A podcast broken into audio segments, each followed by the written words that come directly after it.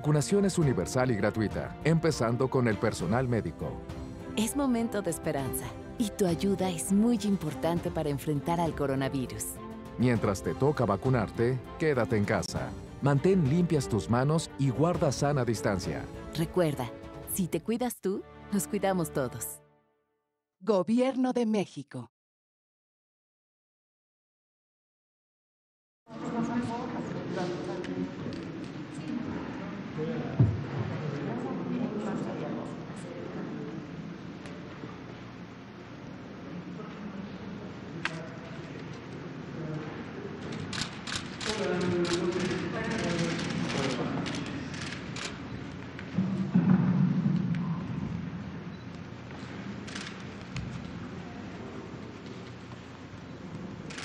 Muy buenas noches. Son las 19 horas en punto del miércoles 13 de enero de 2021 y estamos en el Palacio Nacional de México, en la Ciudad de México, aquí en el Salón Tesorería. Vamos a iniciar la conferencia de prensa diaria sobre COVID-19, la pandemia causada por el coronavirus SARS-CoV-2 y continuaremos con dos elementos fundamentales, informando sobre la situación de la epidemia y esto lo presentará el doctor Ricardo Cortés Alcalá, director general de promoción de la salud. Y enseguida yo seguiré presentando el informe de la vacunación. Hoy tenemos noticias muy positivas de la experiencia de arranque de la fase de expansión de la vacunación. Verán ustedes cómo, tal como, como lo habíamos anunciado, llegamos al punto de cierre de la calibración, pasamos a la fase de expansión, en donde estaremos logrando una cantidad muy significativa de dosis diarias de este producto ahora, hasta ahora, solamente con base en la vacuna de Pfizer BioNTech. Le pido al doctor Ricardo Alcalá, Cortés Alcalá, si es tan amable de presentar. Con gusto, doctor López Catel, muchas gracias. Muy buenas tardes, buenas noches a todas y todos aquí en Salón Tesorería y en sus eh, casas. Vamos a proceder al eh, panorama epidemiológico actualmente con un total de casos estimados de 1.764.051 personas que se estima han eh, tenido contacto con el Sistema Nacional de Vigilancia Epidemiológica y un resultado eh, positivo o estimado eh, eh, dado que no se les haya eh, tomado una muestra o que su muestra haya sido rechazada por el laboratorio, se estima con la positividad de la semana en la que se haya notificado o haya iniciado sintomatología. Actualmente, de la semana 52 a la 53, un incremento del 10% sobre la semana inmediata anterior y eh, una, una, mejora, una reducción en, en la presencia de personas recuperadas, que hasta el momento se estima sean 1.176.658, que también sabemos que son muchísimas más, que no han tenido un contacto con el Sistema Nacional de Vigilancia Epidemiológica y que se recuperaron sin ningún problema en sus casas. Actualmente, eh, del total de la epidemia, la epidemia activa representa el 6%, que eh, son 98.700 personas que se estima tienen actualmente su eh, infección respiratoria aguda eh, secundaria al virus SARS-CoV-2 en activo en los últimos 14 días. Este número evidentemente ha ido creciendo, dado que la epidemia ha incrementado en su actividad.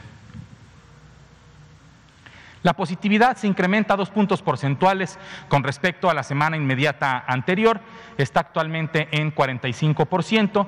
Eh, esto, eh, como pueden ver aquí, hay 3.959.944 personas que han tenido contacto con el Sistema Nacional de Vigilancia Epidemiológica y han sido notificadas y estudiadas, al menos con un estudio epidemiológico de caso, y a una gran cantidad de estas personas se le ha tomado una prueba de eh, laboratorio para el virus SARS-CoV-2. Actualmente la positividad está en 45% en la semana 53 y esto representa que eh, 1.571.901 personas han tenido un resultado confirmatorio y 1.970.000 965 han tenido un resultado negativo al virus SARS-CoV-2. Hay que recordar que estas personas presentaron sintomatología de alguna infección respiratoria aguda, por lo que eh, habrán sido positivas probablemente a cualquiera de los cientos de virus respiratorios que circulan todos los años y todos los días en nuestro país. Sobre la letalidad hay un incremento en dos puntos porcentuales y actualmente se, eh, eh, se tiene un 8% de la letalidad. Tenemos un total de 136.917 defunciones confirmadas. También recordando que hay un análisis del el exceso de mortalidad que está disponible en eh, la página coronavirus.gov.mx. Sobre la disponibilidad, la ocupación hospitalaria en nuestro país, tenemos como siempre dos componentes, el componente de infección respiratoria aguda grave que no requiere de ventilación de respirador mecánico, que, es un cuadro grave pero que no requiere de cuidados eh, eh, intensivos. Tenemos siete estados de nuestra República con más del 70% de ocupación en este tipo de camas generales para infección respiratoria aguda grave. La Ciudad de México con el 91%, el Estado de México 83%, Hidalgo y Nuevo León con 82% cada uno, Guanajuato 81%, Morelos 72% y Puebla 71%. 11 estados de nuestra República están entre el 50 y el 69% y 14 entidades federativas aún tienen menos del 50% de su ocupación. A nivel nacional, la ocupación está en 59%, lo que representa que eh, están ocupadas 19.041 camas de las 32.531 que tenemos disponibles. Sobre las camas que tienen un eh, respirador mecánico para las personas que tienen infección respiratoria aguda grave que requieren cuidados intensivos, tenemos una ocupación nacional del 50% que representa 5.270 camas ocupadas con respirador mecánico de las 10.450 camas disponibles con respirador. Tres entidades federativas, que son Ciudad de México, Estado de México y Nuevo León, tienen más del 70% de la ocupación de camas con respirador mecánico, 87% la Ciudad de México, 79% el Estado de México y Nuevo León 72, cuatro entidades federativas entre 50 y 69 y 25 entidades federativas con menos del 50% de ocupación de eh, camas con respirador mecánico. Muchas gracias. Muy bien, gracias, doctor Ricardo Cortés Alcalá. Vamos a comentar sobre el proceso de vacunación y arrancamos con la gráfica de vacunas aplicadas diariamente. Hoy vemos este cambio, parece muy notorio, un aumento de 10 veces en lo que respecta al número más reciente de aplicación, que ayer se terminaron, recordarán que presentamos aquí en la conferencia que se habían logrado apenas un poco más de 4.060 dosis, en el resto del día se completaron 5.000 más ayer y tuvimos esta aplicación de 9.325, pero hoy 94.395. Esto es ya la fase expansiva. Ya llegó la fase expansiva porque logramos calibrar el operativo y hoy estamos vacunando con mil brigadas de vacunación. Estas mil brigadas de vacunación, como comentábamos, como explicó hace unos días, el martes, el secretario de la Defensa, integran un conglomerado de personas funcionarias del gobierno de México que trabajan colegiadamente para llevar la vacuna a los distintos puntos de vacunación. Recordar que por ahora estamos todavía en la etapa 1, que es la vacunación del personal de salud y que hemos empezado en las unidades COVID, el personal que está directamente en la atención de personas enfermas de COVID-19. Pero si vemos la siguiente diapositiva, esto definitivamente nos permite ya un cambio de trayectoria. Habíamos hablado ayer ya todo el mundo está familiarizado con las curvas epidémicas, esto es como si fuera una curva epidémica, pero ahora de vacunas.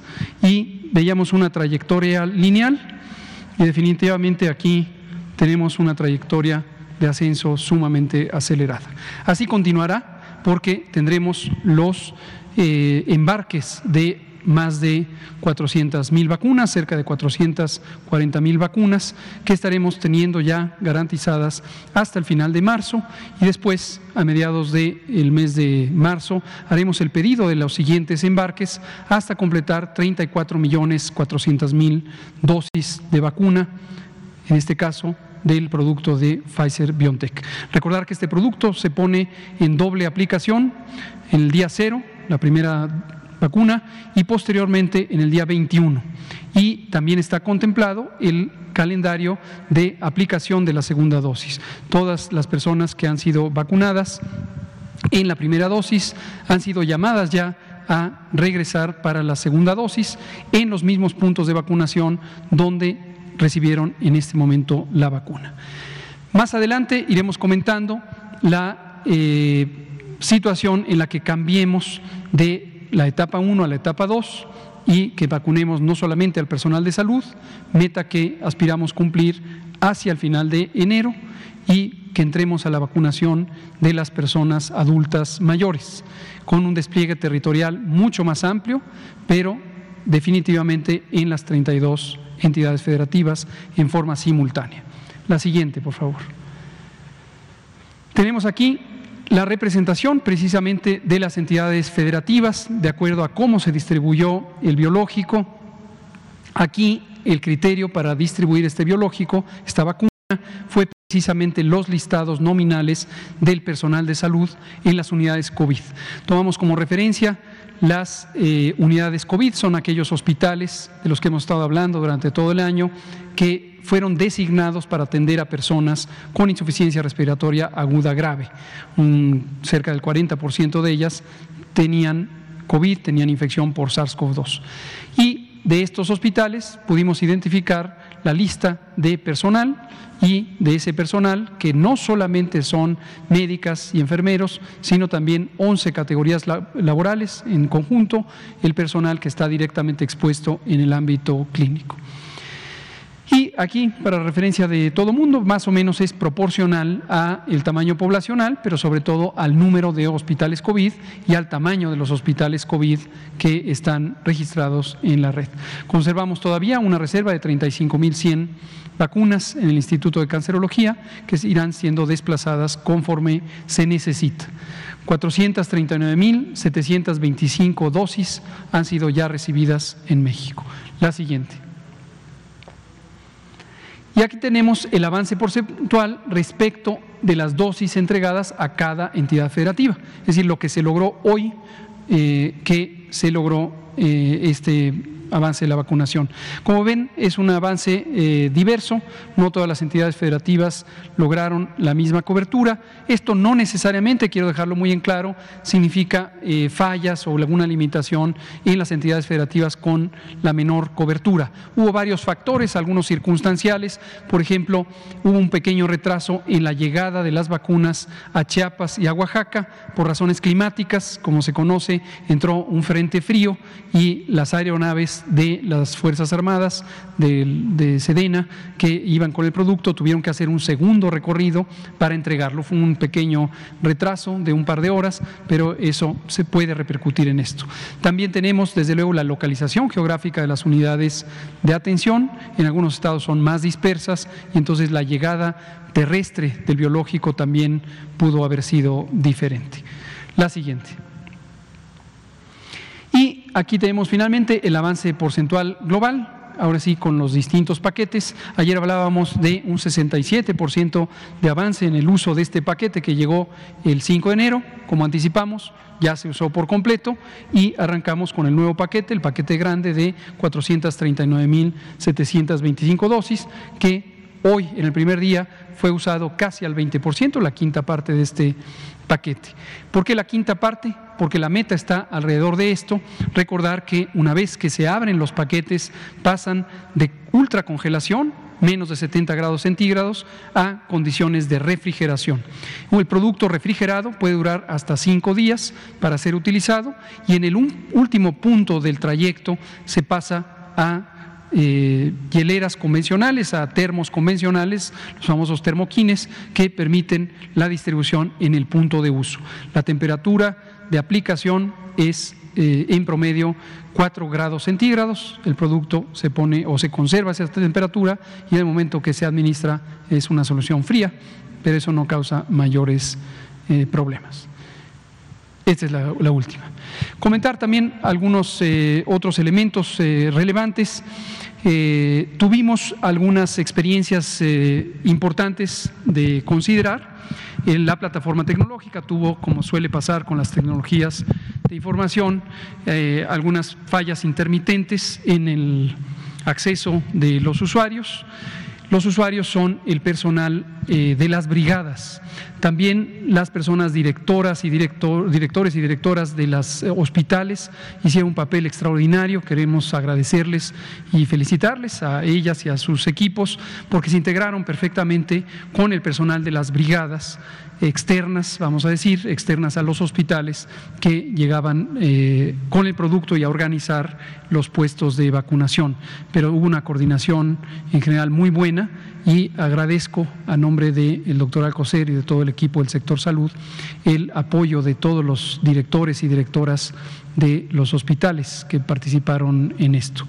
Otros elementos eh, fueron, en, algunos casos, cuando hubo esta intermitencia de uso de la plataforma, se entró en operación el plan B, el plan B de registro, y varios de los registros se hicieron en forma manual en un formato específico que fue diseñado para este propósito y que fue validado y reconocido por tanto las unidades de salud como las brigadas, como los coordinadoras y coordinadores estatales.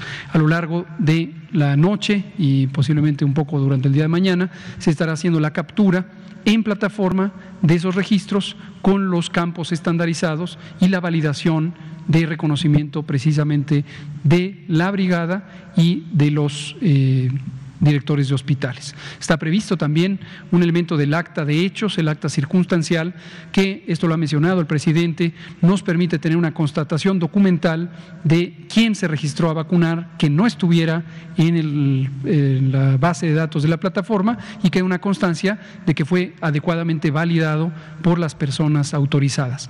Y será eh, registrados, con lo que el número que hoy presentamos seguramente incrementará eh, mañana, considerando no solo la vacunación de mañana, sino esta desfase en el flujo de información. Otro elemento que queremos comentar, y tenemos dos videos para este propósito, Hubo un poco de confusión cuando circuló en algunas eh, redes sociales la idea de que había una plataforma de registro en la que las personas podrían voluntariamente registrarse. La confusión derivó de que esta plataforma era una plataforma de acceso abierto, eh, por lo menos para abrir la plataforma, pero no así para registrarse, porque quien intentara registrarse y no estuviera ya precargada con su cédula única del registro poblacional, la famosa CURP, no podía eh, quedar registrada. Entonces hubo personas que intentaron quedar registradas, pero el sistema sencillamente no se los permitió porque el sistema no estaba diseñado para esto. Pero en atención a eso tenemos dos videos que ha preparado el equipo para ilustrar por un lado, cómo procede el registro en forma interna a partir de las eh, brigadas, el personal capturista de las brigadas, y por el otro lado también cómo ocurre este proceso de vacunación y su registro. Si pasamos el primer video, por favor.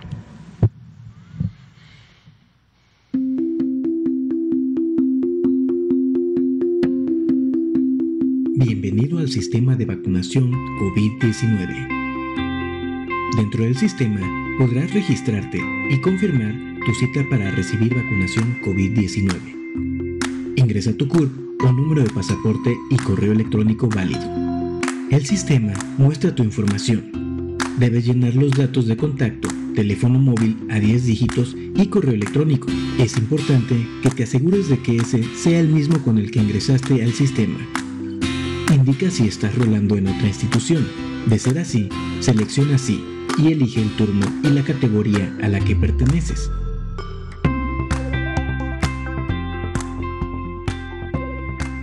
Si llegaste a padecer COVID previamente, marca sí y en el calendario selecciona la fecha en la que iniciaron los síntomas. Selecciona tu condición de salud y si tuviste algún antecedente de vacunación en el último mes. Finalmente, ingresa tus datos residenciales, código postal, colonia, número exterior e interior y calle.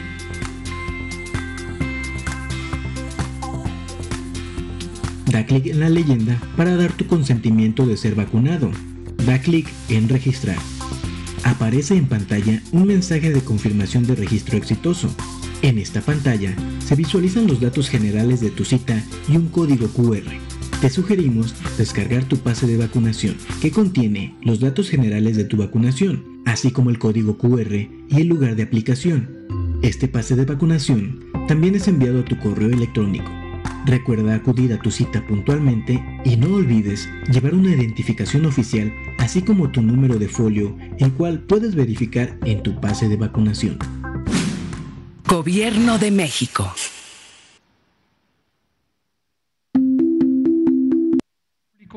Este es el proceso que se sigue, no es abierto, no es abierto en este momento y es con base en los registros previos que hay. Las personas que están validadas por el hecho de que están previamente en las bases de datos fueron dadas de alta por las propias instituciones, las instituciones de salud, por ejemplo el Seguro Social, a través de sus delegaciones o sus representaciones en los estados y a través de sus eh, direcciones de hospitales, eh, integraron el censo quien está ahí es porque ha sido reconocido como parte del personal que está operando en las unidades COVID. Quien no está en esa condición no aparece ahí y por lo tanto no podría ser incorporado. Y si se fijan, al final salió este pase con un código QR, es del que hemos estado hablando, es el pase de vacunar, análogo al pase de abordar de las aeronaves o a los boletos de los eh, espectáculos eh, cuando estos boletos están digitalizados. Y esto lo que permite es un nivel de seguridad muy alto porque solamente personas que ya fueron registradas al momento de ser invitadas a ser vacunadas, entonces pueden imprimir o generar este código QR. Al momento que llegan a la unidad de vacunación, se hace una verificación cruzada de que son el personal adecuado, candidato para una hora y día determinados en un puesto de vacunación determinado. Y además, esto lo que nos permite es inmediatamente tener un registro físico para la propia persona vacunada de que ha sido vacunada. Es un análogo de lo que se hace convencionalmente con la cartilla nacional de vacunación. Eh, en otros países se está usando este tipo de instrumento, pero no el código QR, por ejemplo, sino una ficha eh, escrita a mano. Por ejemplo, en Estados Unidos hay un formato específico, una pequeña fichita manual y con la firma del que vacuna se la queda la persona vacunada. Y otra ventaja es que en los esquemas de dos dosis, como el que se está usando, nos permite inmediatamente dejar programada la siguiente cita con el segundo documento que se distinguen por diferencias de color, que es la cita para la revacunación. Vamos a ver ahora el segundo. Este es justamente el pase de vacunar, el pase de vacunación COVID-19.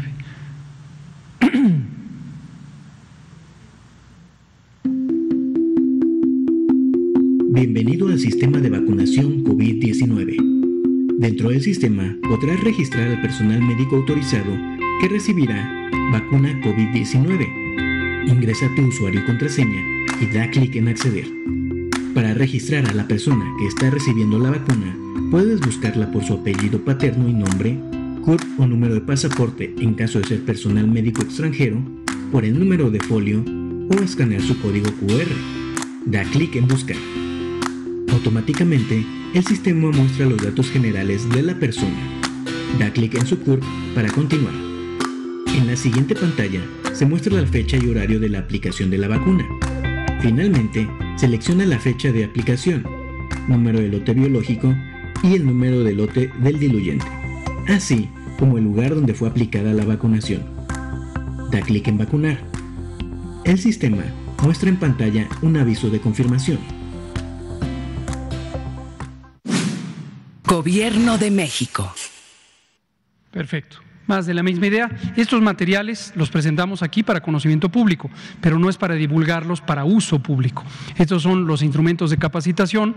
Precisamente también eh, ayer o esta mañana eh, o el martes eh, surgía la pregunta de cuál es el papel de los servidores de la nación a este respecto. El propio presidente explicó e ilustró incluso con unas fotografías esta figura de las personas servidoras de la nación. Este es un grupo humano eh, la verdad que le tenemos un gran respeto y reconocimiento.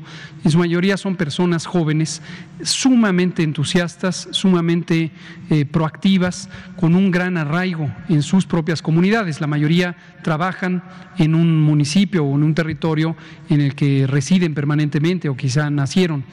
Y eh, estos servidores de la Nación, eh, hay un poco más de 10 mil, y han sido fundamentales para los programas eh, sociales, los programas, por ejemplo, de las mm, becas a los adultos mayores o las erogaciones a los adultos mayores, los apoyos económicos a los adultos mayores, también los otros programas sociales, y cumplen una función de vinculación social sumamente importante. Por cierto, hoy por la mañana tuvimos también la sesión extraordinaria, la primera de 2021, del Consejo Nacional de Salud. Como saben ustedes, pero lo vuelvo a mencionar para pronta referencia, el Consejo Nacional de Salud es un órgano de coordinación del Sistema Nacional de Salud. No confundirlo con el Consejo de Salubridad General, que es la autoridad sanitaria colegiada.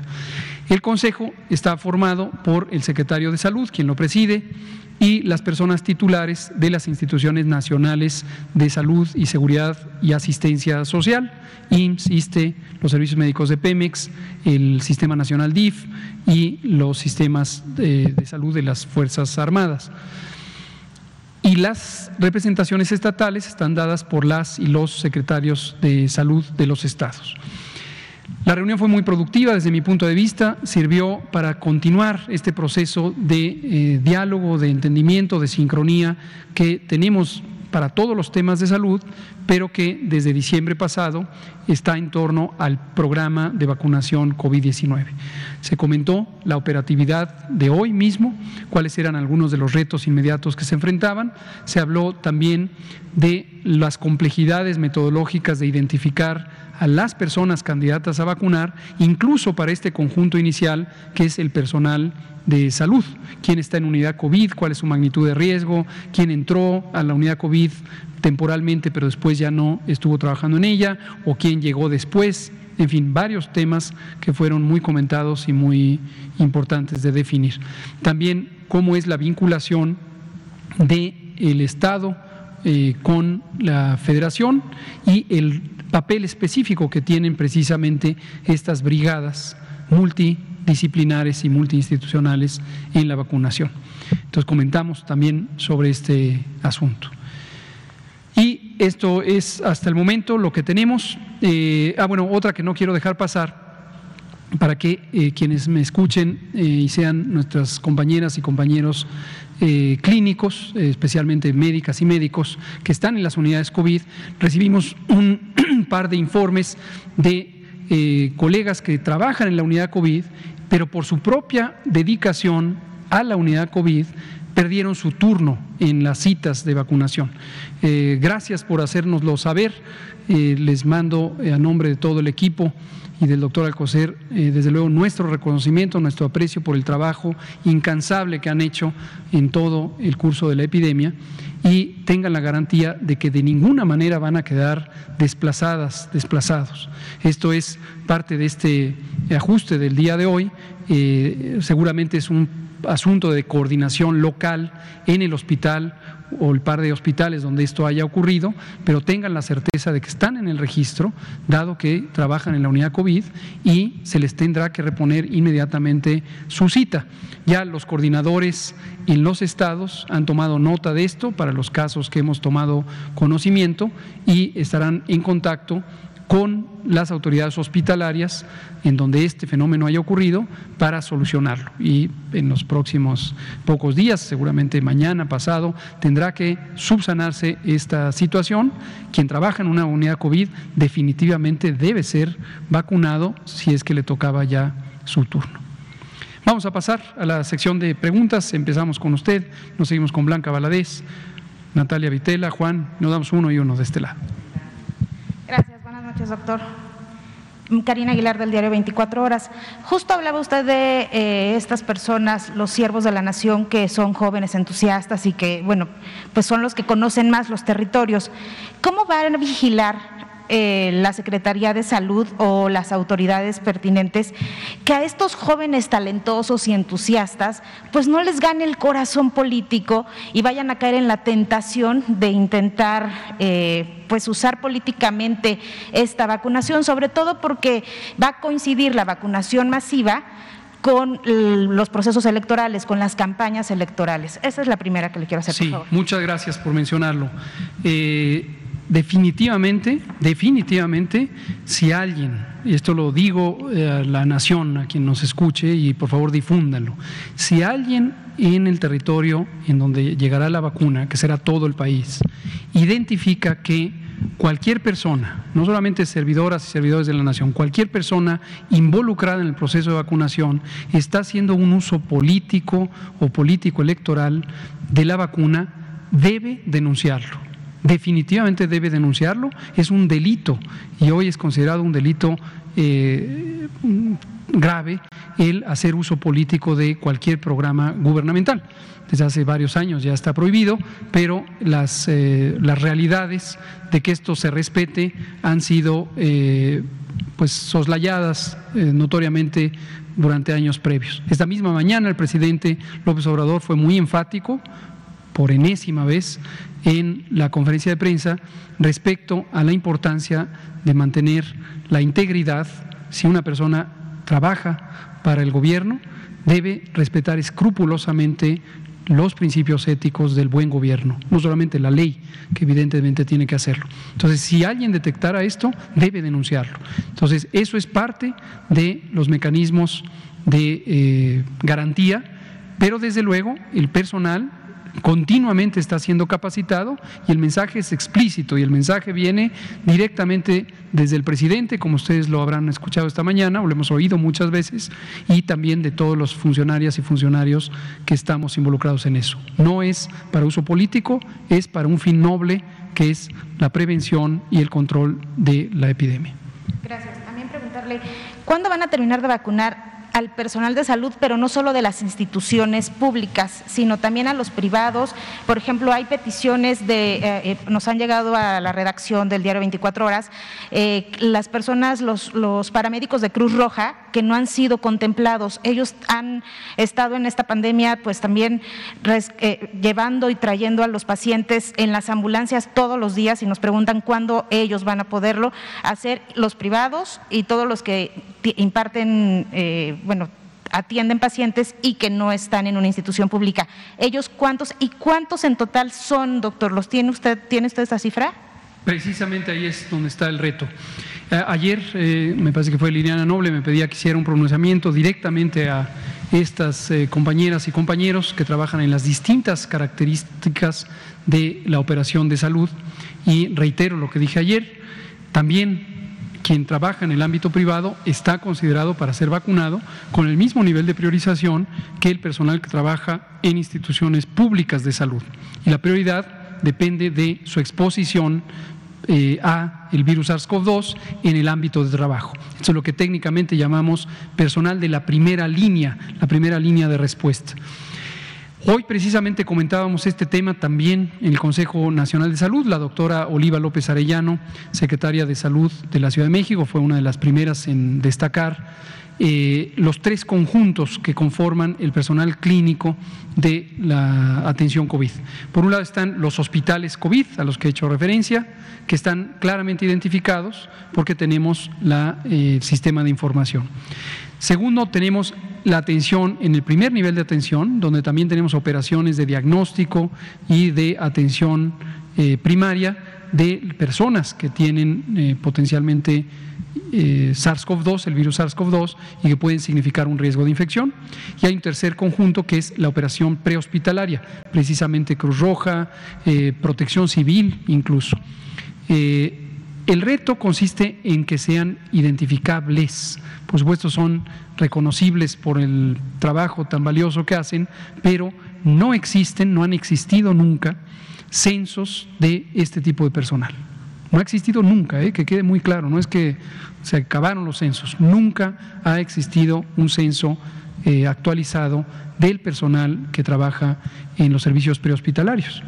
Entonces, eh, a través de los Centros Reguladores de Urgencias Médicas, CRUM, eh, y sus equivalentes, algún par de, estados tienen otra modalidad, una modalidad francesa que se llama SAMU, el Centro Regulador de Urgencias Médicas Nacional y la Coordinación General de Protección Civil, a cargo de nuestra querida amiga y compañera Laura Velázquez, eh, están ayudándonos a integrar este censo. Hoy que lo hablamos con las secretarias y secretarios de salud, también les indicamos que va a ser muy benéfico que nos ayuden ellos a integrar estos censos.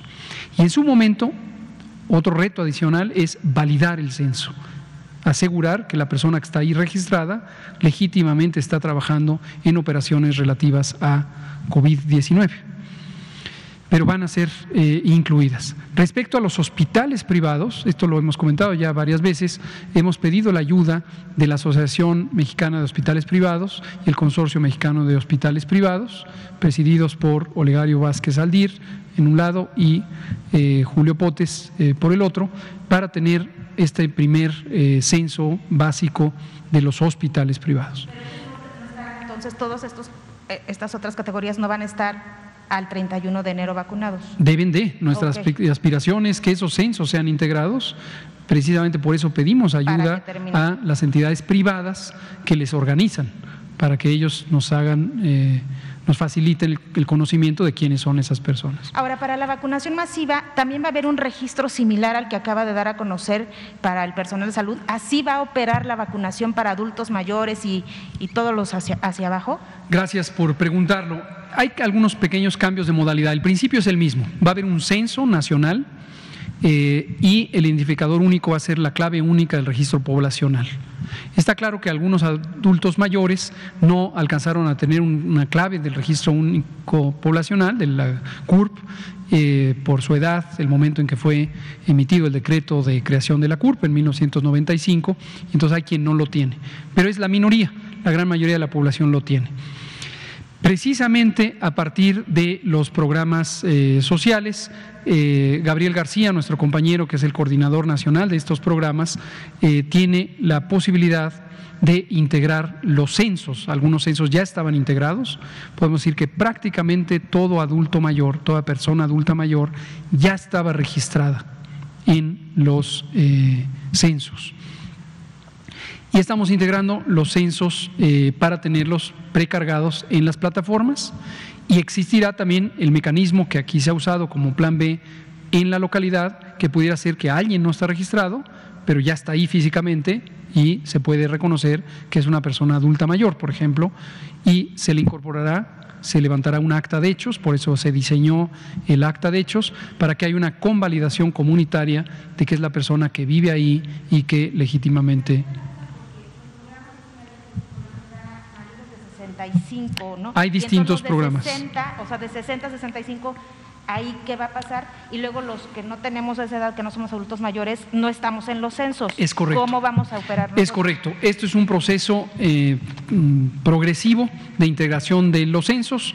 La meta final es tener integrada toda la información de toda la población. Pongo ahora el ejemplo de los adultos mayores, primero porque son quienes van a ser vacunados en primer lugar, segundo porque los programas sociales facilitan el tener los censos, pero habrá otros mecanismos de integración. Estamos trabajando colegiadamente eh, con varias eh, dependencias, desde luego también la Secretaría de Gobernación. Y le mandamos un saludo a nuestro compañero y amigo eh, Jorge Whitley, titular del Registro Nacional de Población, RENAPO, con quien hemos venido trabajando varios temas y que es quien coordina precisamente la clave única del registro poblacional. Pero todo el mundo será vacunado y registrado. Ahora, una pequeña diferencia es, va a haber un pequeño cambio de plataforma, no va a ser esta plataforma, tenemos otra plataforma de mayor capacidad informática que fue desarrollada eh, por el director general de Tecnologías de Información de la Secretaría de Salud, a quien ya hemos mencionado, eh, César Vélez Andrade, el ingeniero César Vélez, y también Emiliano Calderón, el coordinador de la Política Digital Nacional y su equipo. Gracias.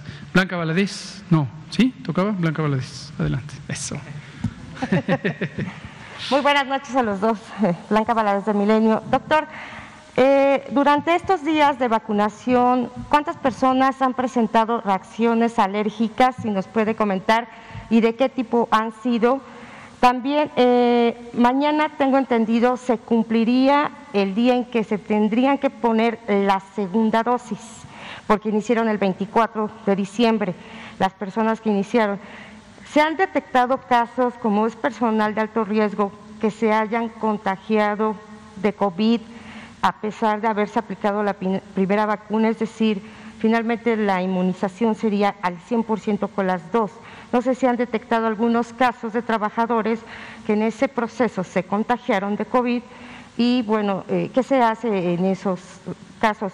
y también preguntarle, ahorita que se está haciendo la vacunación masiva, hay territorios difíciles no necesariamente por la ubicación geográfica, sino porque son zonas donde están dominados ciertos grupos delincuenciales, que ahí cómo van a trabajar, cómo van a proteger a los brigadistas, eh, cómo le van a hacer para que finalmente eh, las personas accedan a la vacuna, claro, es voluntaria, pero muchos de ellos no permiten que se pase a su territorio. Ese sería un punto de aparte, porque hay unas zonas, también la zona zapatista, que nada tiene que ver con estos grupos, pero que también no permiten el acceso tan fácilmente. Si me puede contestar eso y ya nomás le haría una pregunta.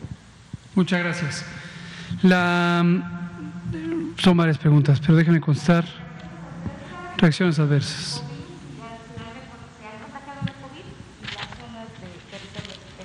¿Cómo no? Eh, le doy la estadística de hasta ayer, todavía no incluye esta expansión y desde luego con la propia expansión puede crecer el número de reacciones adversas.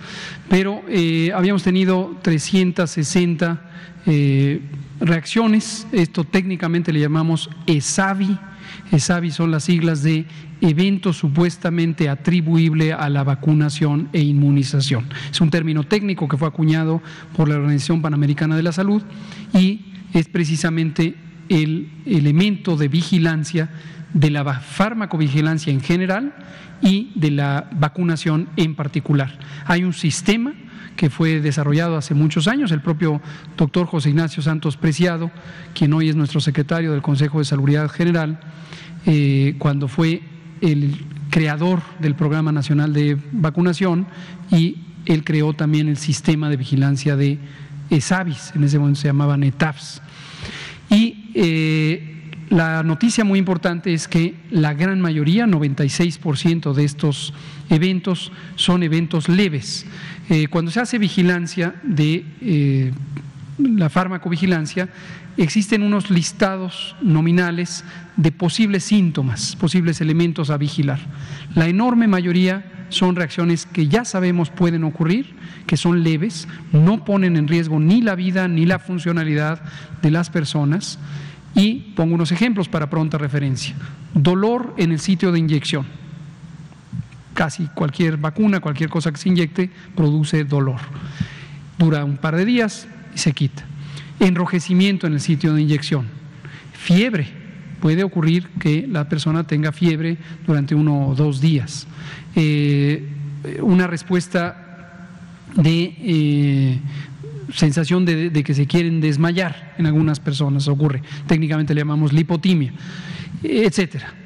Y la gran mayoría son este tipo de reacciones y una de las cosas que se vigila es no solamente la estabilidad, integridad de la persona que lo presenta, sino también la estadística relativa a eso y existen frecuencias esperadas de este tipo de reacciones en general en las vacunas y entonces monitoreamos que la frecuencia no pase de lo esperado, que es justamente esto, generalmente es cerca de 2.2 eh, eventos por 100 mil habitantes, es más o menos lo que se va registrando.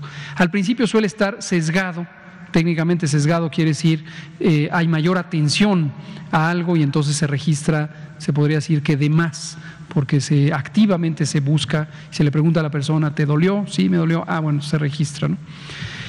Pero en general está dentro de lo esperado. Algunos pocos eventos sí han sido de importancia, se han considerado SAVIS graves, tenemos seis de, perdón, 12 de ellos y estos han sido eh, analizados. La gran mayoría ya han sido descartados como posiblemente asociados a la vacunación.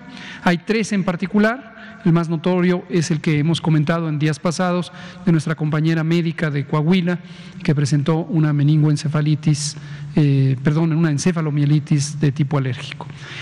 Por la advertencia que la propia compañía Pfizer BioNTech hizo respecto a la alergia grave, hay especial cuidado en vigilar a las personas que se conoce tienen historia de alergias graves, porque es una contraindicación relativa que si alguien tiene historia de alergia grave, tiene que ser vigilado especialmente al respecto.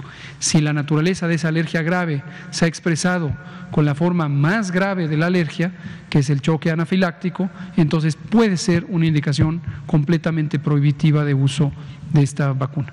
Pero eso es lo que tenemos hasta ahorita. Nada más una precisión de esos 12, ¿qué es lo que les pasó? Y a estos tres, bueno, ya sabemos la de la doctora, el, resto, ¿qué es lo que les pasó? Si nos puede detallar. Sí, aquí tenemos, le voy a leer los datos clínicos de los eh, para que se den una idea. Eh, son, no representa cada uno una persona, sino son el conjunto y la frecuencia con que se fueron presentando. Cefalía, o sea, dolor de cabeza en cerca del 60%, 66% de las personas. Eh, astenia, esto es sensación de debilidad. Eh, adinamia o hipodinamia, esto es sensación de no tener dificultad para moverse, eh, no porque se tenga un trastorno neurológico, sino simplemente hay un debilitamiento general temporal. ¿eh?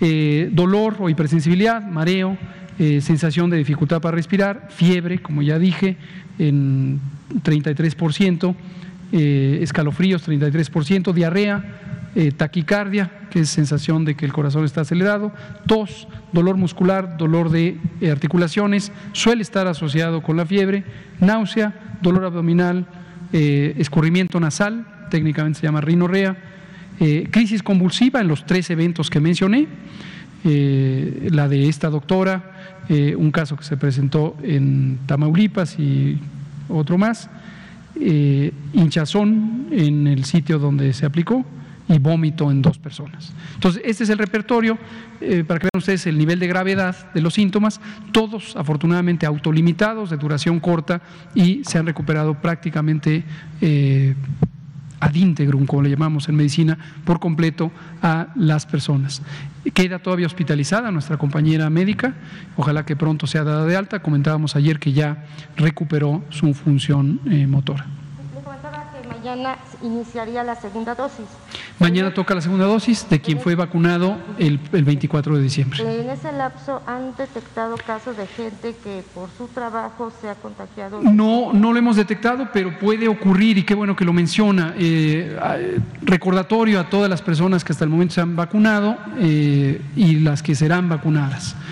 La vacuna no provoca inmunidad inmediatamente. Hoy se pone la vacuna y se estima que en promedio 15 días después ya se alcanza los niveles de inmunidad apropiados. Generalmente los esquemas de dos dosis no se logra la más amplia protección posible con la primera dosis y se requiere la segunda dosis. Entonces, en ese intervalo puede haber una diferencia hasta las vacunas que hasta el momento han sido evaluadas y aprobadas, es, vamos a decir, en promedio 80% en la primera dosis y luego ya arriba del 90-92% con la segunda dosis. Entonces, hay que considerar que durante todo ese periodo hay que seguir con las medidas de protección. Independientemente de la vacunación, todo personal clínico debe tener las medidas de protección aun cuando hayan desarrollado inmunidad. Por ejemplo, el uso de cubrebocas de alta eficiencia, todo personal clínico que realiza maniobras de intervención de la vía respiratoria, intubación, toma de muestras, etcétera, debe permanentemente utilizar esto independientemente de que hayan sido vacunados. Preguntaba sobre las zonas de- que están dominadas por los. Zonas de riesgo por seguridad pública. Sí, desde luego es una realidad. Nuestro país ha sido asolado por la inseguridad pública por muchas eh, décadas ya. Eh, esto tiene que ver con, desde luego no podría dejar de mencionarlo, con la enorme desigualdad social que vive nuestro país desde hace décadas. Hay una enorme desigualdad social, una enorme polarización eh, socioeconómica de la población y esto es definitivamente lo que propicia como causa de raíz la inseguridad pública. Entonces hay varias zonas eh, características por esto, son ampliamente conocidas y esa es uno de los elementos cruciales de la razón por la que participa el personal militar en las brigadas. Habíamos comentado ayer y otros días, hay dos funciones que cumplen las Fuerzas Armadas en las brigadas del operativo Correcaminos. La primera es proteger la integridad del equipo de trabajo, proteger la operación y proteger el producto, como Fuerzas Armadas que son Ejército, Marina, Guardia Nacional. Por otro lado, sus funciones de asistencia a la población civil y pueden participar incluso en vacunar a través del personal de sanidad eh, militar y naval. Y también a esos grupos les tocaría, finalmente. Sí, por supuesto. Le, cedo la palabra. Gracias, Natalia Vitela, y nos pasamos después aquí con Juan Hernández y con usted, Ignacio de Alba. Gracias, doctor. Buenas noches. Eh, quiero preguntarle sobre los acuerdos y los retos eh, a que se, bueno, que se identificaron durante el Consejo. En primer punto. Luego, le quiero preguntar, Ahorita no hay fecha entonces para cuándo serían vacunados los eh, médicos, enfermeras, el personal de salud de hospitales privados. Tendríamos que esperar este censo, ¿cómo en cuánto estimarían más? Es correcto, en cuanto estén los censos, eh, podríamos en el embarque siguiente ya programarlo para incluir a este personal, pero necesitamos, es imprescindible tener esos censos. ¿No tienen estimación de cuándo? Pues depende de la integración de los censos. Y eh, sobre los médicos que se quedaron sin poder ir a vacunarse porque estaban en área COVID, ¿cuántos fueron estos médicos? No tengo un conocimiento específico, simplemente recibimos algunas denuncias generales, otras las detectamos a través de las redes sociales y por eso le decimos directamente con la mayor oportunidad, no teman, serán vacunados. Y bueno, ahora que arrancó ya la eh, campaña de vacunación de forma masiva, el reto de la ultracongelación, ¿cómo está? Usted hablaba de que había 165 ultracongeladores a nivel nacional. Por favor. Con mucho gusto. Eh, llevamos eh, varias semanas, meses posiblemente, trabajando en el tema de la ultracongelación. Tenemos eh, la colaboración, aquí lo anunciamos hace algunas eh, semanas, eh, de la Secretaría de Educación Pública, específicamente de la Subsecretaría de Educación Superior, a cargo del doctor Luciano Concheiro Borges, quien trabajó con las universidades y las instituciones de educación superior del país y la Asociación Nacional de Universidades e Instituciones de Educación Superior, ANUYES. Y ya integramos, eh, lo tenemos desde hace un par de semanas, ha ido creciendo, un censo que hasta el momento va en 310 unidades operativas, es decir, 310 ultracongeladores que están por toda la República, los tenemos caracterizados técnicamente, tecnológicamente, su estado de conservación, su garantía, quién es la institución propietaria, quién es el punto focal, eh, todos los datos técnicos que se puedan imaginar. Y esto lo que nos permite es estructurar la red de ultracongelación asociada con la red de refrigeración. Y precisamente uno de los acuerdos de hoy del Consejo Nacional de Salud fue que a más tardar este próximo viernes 15, las Secretarías de Salud de los estados enviarán un informe pormenorizado de las cámaras frías de la red de refrigeración eh, disponible en el estado. Y esto lo que nos va a permitir es integrar para la fase 2, para la etapa 2, que esto empezaría en febrero, tenemos todavía un buen tiempo para terminar de detallarlo, cuáles serían los elementos de esta red, los nodos primarios de recepción de la vacuna, los nodos secundarios de almacenamiento intermedio, los nodos terciarios de dispersión o distribución y finalmente los puntos de vacunación. ¿Ya con estos ultracongeladores sería suficiente o piensan que van a poder adquirir algo? Estimamos que con esto es suficiente. Eh, hoy el operativo de hoy mismo lo muestra eh, prácticamente, y hoy definitivamente es el caso, del avión a ser usadas.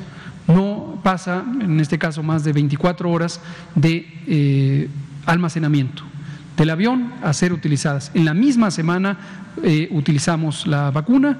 Si seguimos el resto de la semana a este ritmo que arrancamos hoy, terminaremos la semana ya sin estas 439 mil eh, dosis. Gracias. ¿Algún otro acuerdo o reto que hayan identificado? El otro acuerdo fue que las Secretarías Estatales de Salud eh, integrarán censos del personal vacunador Las instituciones nacionales, IMSS, el ISTE, el PEMEX, etcétera, ya lo están integrando, pero ahora acordamos también que las secretarías estatales identificarán al personal vacunador.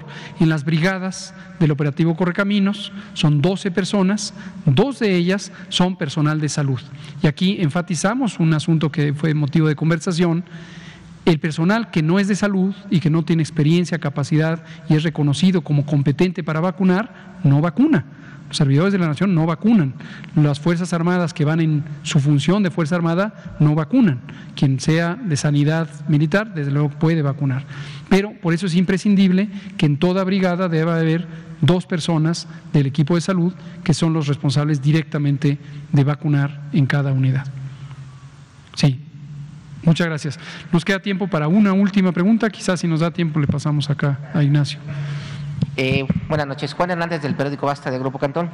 Eh, bueno, esto es una situación que han venido saliendo en redes sociales y lo voy a, sintetizar en dos cuestiones.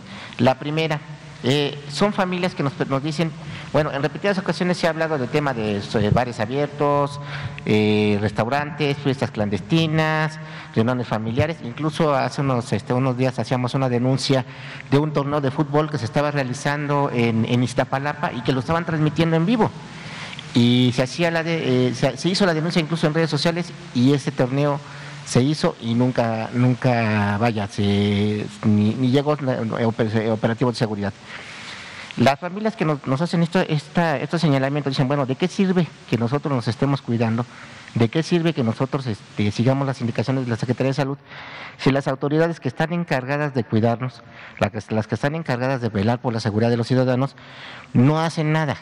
Y estamos hablándonos de, precisamente de estos municipios, de estas zonas en donde hay eh, focos rojos, donde hay este, altos casos de no solamente de contagios, sino también de muertes, ¿no? Llámese Iztapalapa, llámese Nezahualcóyotl, llámese este, todo lo que es, lo que es esta, esa colindancia, ¿no? Lo que nos llevó incluso a este, a este debate de, los que se pasan para un lado y para el otro lado, ¿no? Pero esto es una reflexión de ciudadanos, de ciudadanos que están preocupados, que no se puede decir que, se tengan, que tengan miedo, pero realmente están viendo que que hacen esta pregunta. ¿Cuándo? ¿O qué, qué, qué, especificaciones va a tener para que tanto el Estado de México como la Ciudad de México pasen a semáforo anaranjado? Eh, hace unos días este, un compañero preguntaba que si para el día 11 iba, iba a regresar a la Ciudad de México a, por lo menos anaranjado. ¿Ustedes cuándo estiman que regresará a la Ciudad de México y el Estado de México este, a semáforo anaranjado? Ya ni siquiera vemos largo el, el amarillo, mucho menos el verde pero ¿cuándo ustedes estimarían que, podrá llegar? Y una segunda rápida, de estas personas que se brincaron la fila, ¿cuántos ustedes tienen detectado? O sea, ya se hablaron de casos sonados, pero realmente ustedes cuántos, este, cuántos se encontraron detectados y bueno, obviamente se van a tener que poner la dosis, ¿no? Pero eh, a ellos ya se les han abierto procedimientos. ¿Qué va a pasar con estas personas? Porque también otra vez en redes sociales empezó a circular una noticia de precisamente de un artista, no voy a decir el nombre, pero de un artista y su hijo de música vernácula, música ranchera, que se vacunaron contra el COVID. Entonces, no sé, ya no puedo decirlo, ¿no? Pero, pero realmente, este, o sea, ni le vamos a hacer promoción. Pero realmente, ¿esto es cierto? Sí, ¿qué está pasando ahí precisamente con esta carga de información? O, también podría decirnos también infodemia, ¿no? Pero realmente son preocupaciones ciudadanas que salen a la luz del día. Gracias.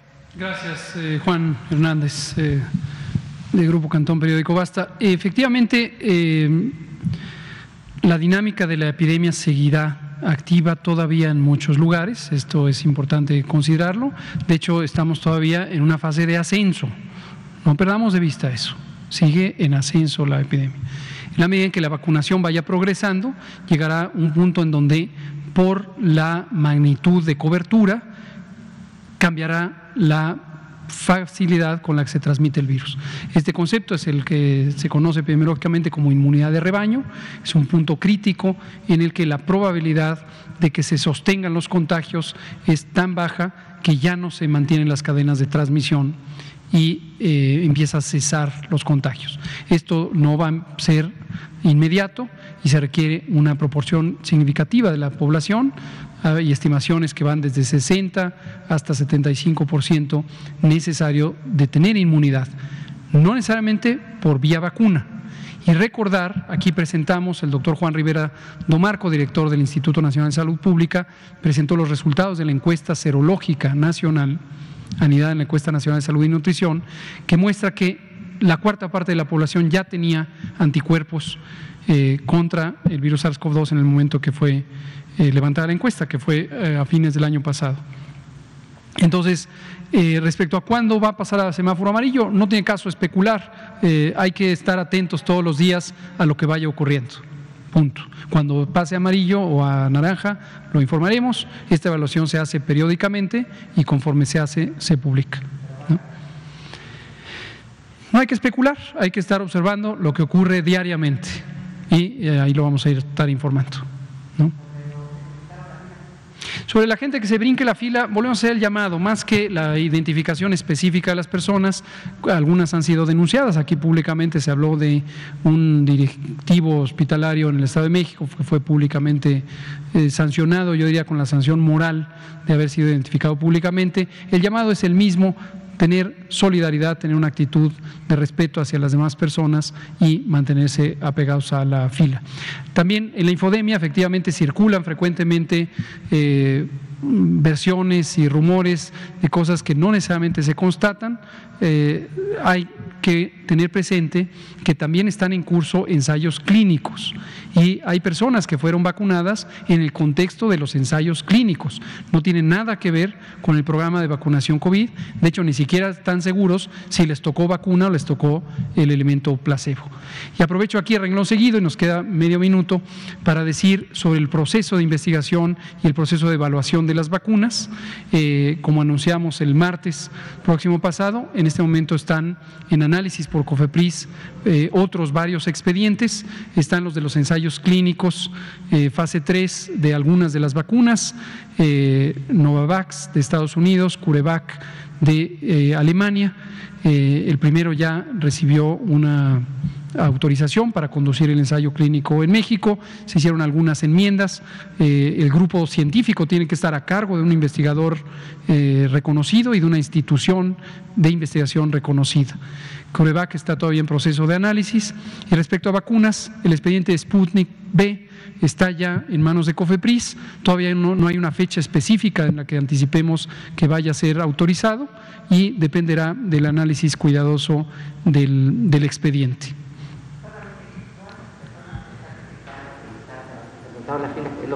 No tengo una lista de personas que se hayan No tenemos un sistema de vigilancia de saltarse la fila. Muchas gracias. Son las 20 horas, un minuto. Muchas gracias por su atención. Nos vemos mañana.